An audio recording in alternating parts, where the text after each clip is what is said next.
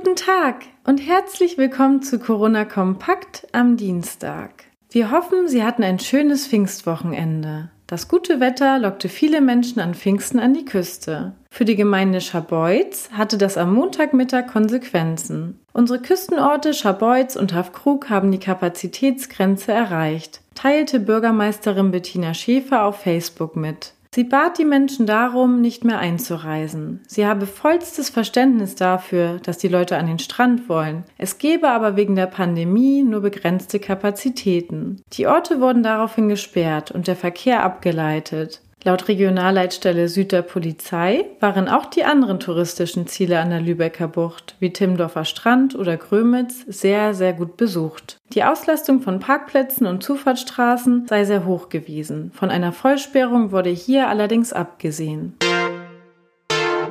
Auf der Insel Sylt kam es am Wochenende zu dem einen oder anderen Corona-bedingten Polizeieinsatz. Es wurde ein Strandabschnitt gesperrt, weil 3500 Personen am Kampener Strand feierten. Auch die Situation vor einer öffentlichen Toilette rief die Polizei auf den Plan. Hier standen Menschen im dreistelligen Bereich an.